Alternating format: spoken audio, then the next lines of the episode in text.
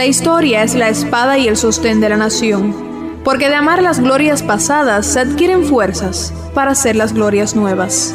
Nuestras raíces son las que nos han conducido hasta aquí. Hoy mi deber era cantarle a la patria, alzar la bandera, sumarme a la plaza. Hoy era un momento bien optimista, un renacimiento, un sol de conquista.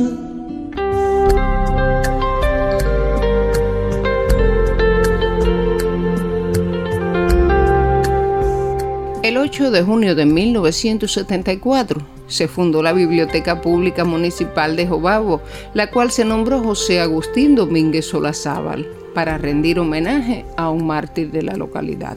Acerca del surgimiento y desarrollo de esta institución en nuestro territorio conversaremos hoy aquí en Raíces. Soy Jacqueline Fernández del Sol y junto a Onis Danilo Fernández Rodríguez en la realización sonora, la escritora Yarelis Pérez Castillos y la asesora Yanexis Rojas López, todos bajo la dirección de Zuleni Sanz Hernández, les saludamos e invitamos a mantener la sintonía durante nueve minutos.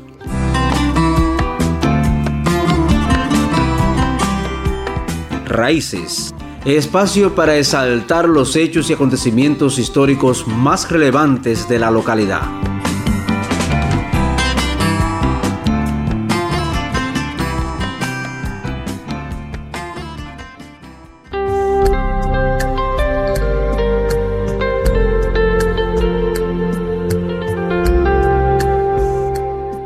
Antes del triunfo de la revolución, la biblioteca pública se encontraba en el local que ocupaba el liceo construido en 1920 por la Asociación de Colonos, donde se celebraban bailes y fiestas populares que solo tenían acceso a él los pudientes y sus familiares más cercanos.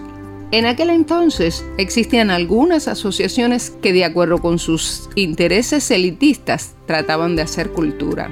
El liceo era exclusivamente para blancos. Estos pagaban mensual una cuota y se desarrollaban bailes con orquestas de renombre como Chopin, Riverside, Hermanos Avilés, entre muchísimos otros. Allí se desarrollaban fiestas de disfraces infantiles para los hijos de los socios burgueses o altos empleados del ingenio de Jobabo. Además se realizaban juegos de mesa, billar, coroto y mayón, entre muchísimos otros. También se efectuaban despedidas de solteras, fiestas de cumpleaños, bailes tradicionales como el de la coronación el 31 de diciembre.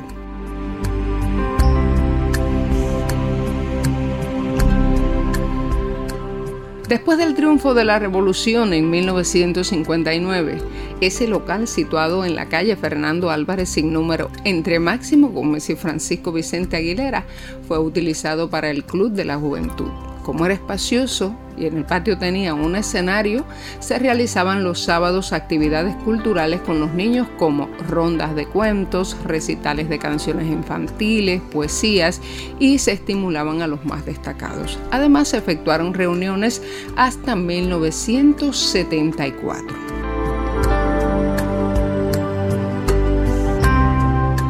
El 18 de junio de 1974 a las ocho y media de la noche fue inaugurada la institución. Allí concurrieron los directores de la Biblioteca de la antigua provincia de Oriente, Efraín Montoya, el de la Casa de Cultura del Territorio Víctor Hugo, de la Biblioteca Provincial José Martí, Carmen Miranda Ávila, el de Cultura del municipio Rafael Guisao, el primer secretario del Partido Comunista de Cuba Gilberto Ávila, familiares del mártir y vecinos del lugar.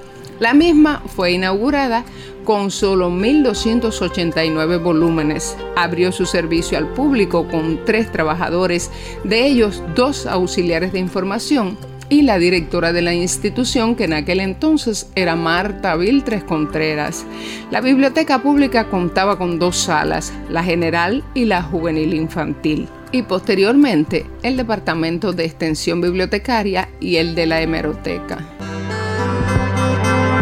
Raíces, espacio diseñado para resaltar la identidad cultural e histórica de Jobao.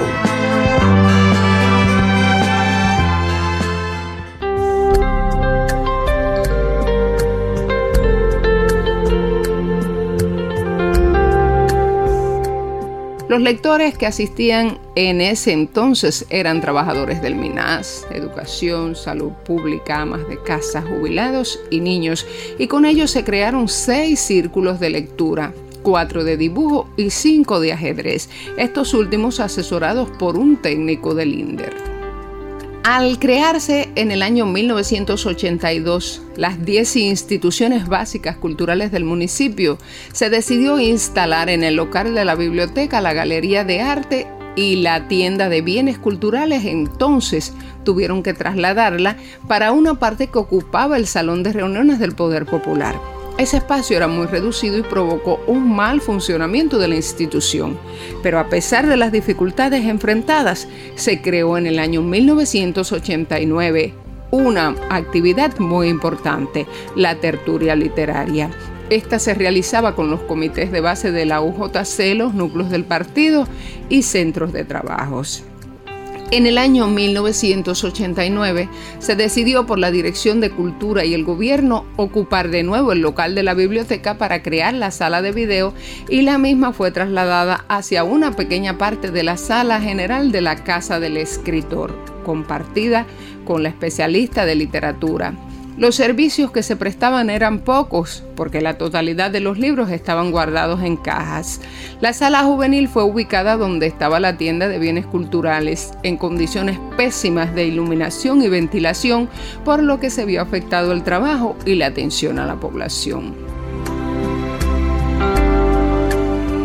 Ya a finales de 1989 la biblioteca pública fue cerrada por espacio de 15 días para ser trasladada luego al nuevo local ubicado en la avenida Martí sin número, donde se encuentra hoy.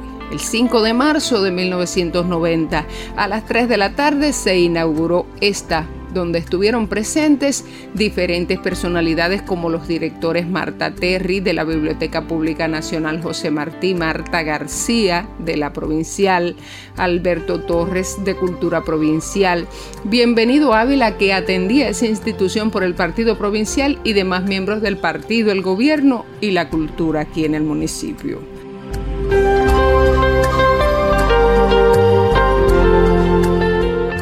Para el Día del Bibliotecario Cubano celebrado recientemente, cada año se desarrolla el evento científico zonal de las bibliotecas del sur, en el que se presentan trabajos por parte de los especialistas que han obtenido resultados relevantes en las diferentes temáticas.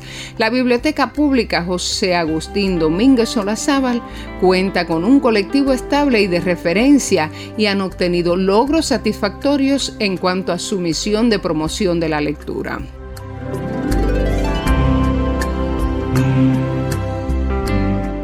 Así cerramos por hoy este espacio dedicado a la historia local. Le acompañamos Onis Danilo Fernández Rodríguez en la realización sonora. Escribe Yarelis Pérez Castillo. La asesora es Yanexi Rojas López. Dirige Zuleni Sanz Hernández y conduce Jacqueline Fernández del Sol. Todos le invitamos a sintonizarnos el próximo sábado para conocer más acerca de nuestras raíces. Buenos días.